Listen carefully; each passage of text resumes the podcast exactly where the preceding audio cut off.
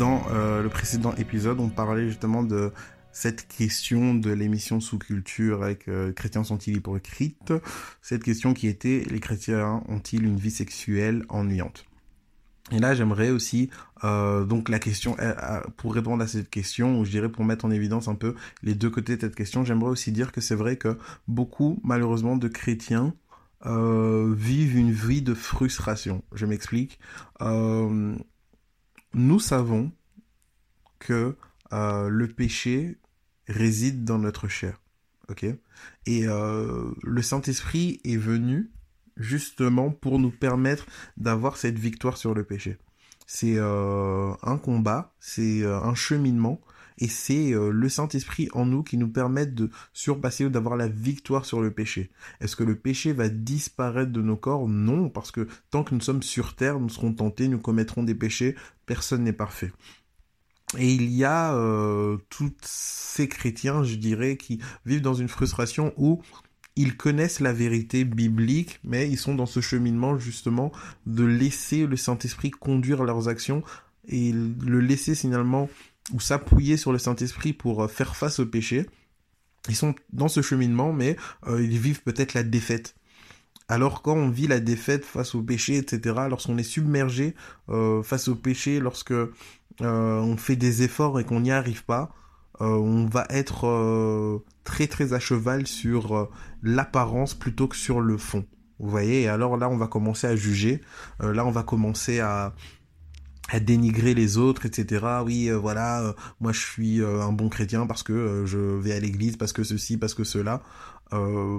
tout ça pour camoufler le fait que tu, ta, conscience t'accuse de ne pas pouvoir avoir justement cette victoire là sur ce péché ou ta conscience t'accuse de d'être de, d'être attaché ou d'être lié ou d'être dans ce justement ce cheminement. Et dans ce cas-là, c'est vrai qu'il y a pas mal de... de, de et c'est peut-être de là où d'où vient aussi le truc, euh, euh, le titre de l'émission, Les chrétiens sont-ils hypocrites?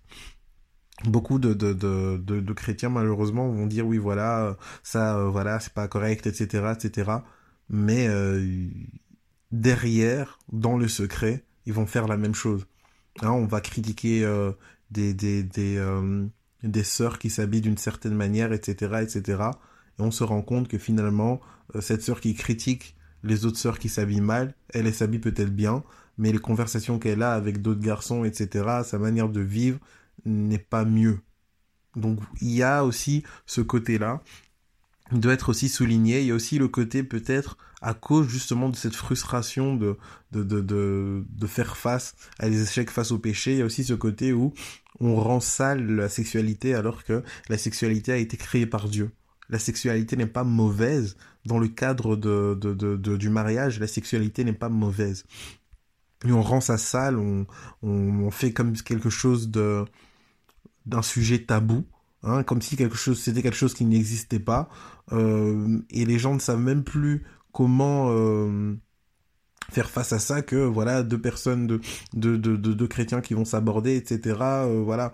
Ils, ils seront pas on va essayer de parler de la parole de Dieu on va essayer de on va on va pas être naturel. Comme si on n'était pas des humains on va essayer de oui voilà euh, ma sœur on va on va on va méditer ce verset. Non faut faut être naturel aussi. Euh, faut parler des sentiments faut parler de ce que vous ressentez etc etc euh, pour simplement être libre c'est pas un sujet tabou. La sexualité n'est pas un sujet tabou. La sexualité a été créée par Dieu parce qu'il savait que euh, c'est quelque chose qui, dans le cadre du mariage, pour un couple, va les renforcer. Vous savez que la sexualité c'est une alliance, ok? Il y a vraiment euh, quelque chose qui est scellé et spirituellement c'est vraiment vous attachez vos deux âmes.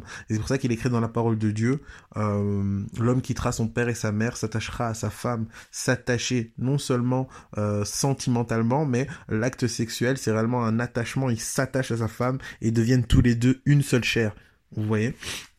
Et c'est c'est ça vraiment devenir une seule, une seule chair et ça c'est vraiment euh, dans la volonté de Dieu.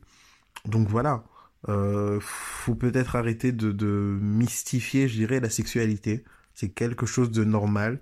Comme les pulsions sexuelles, c'est quelque chose de normal. Il faut apprendre à, à les réguler, il faut apprendre à juguler tout ça par le Saint-Esprit, par la sagesse. Forcément, si on alimente euh, nos pensées euh, visuellement par des choses mauvaises, etc., ben on sera forcément beaucoup plus sujet à des pulsions ou à des mauvaises pensées, puisque euh, visuellement on regarde des choses qui attisent notre désir. Donc voilà, c'est un cheminement. Il y a eu beaucoup de frustrations autour de la sexualité qui ont mené à des, à des, qui mènent à des perversions en fait finalement. Mais Dieu, il est, il est un Dieu de, de simplicité. On peut simplement, voilà, euh, en tant que même célibataire chrétien, venir devant Dieu et lui demander de nous orienter. On peut simplement le faire.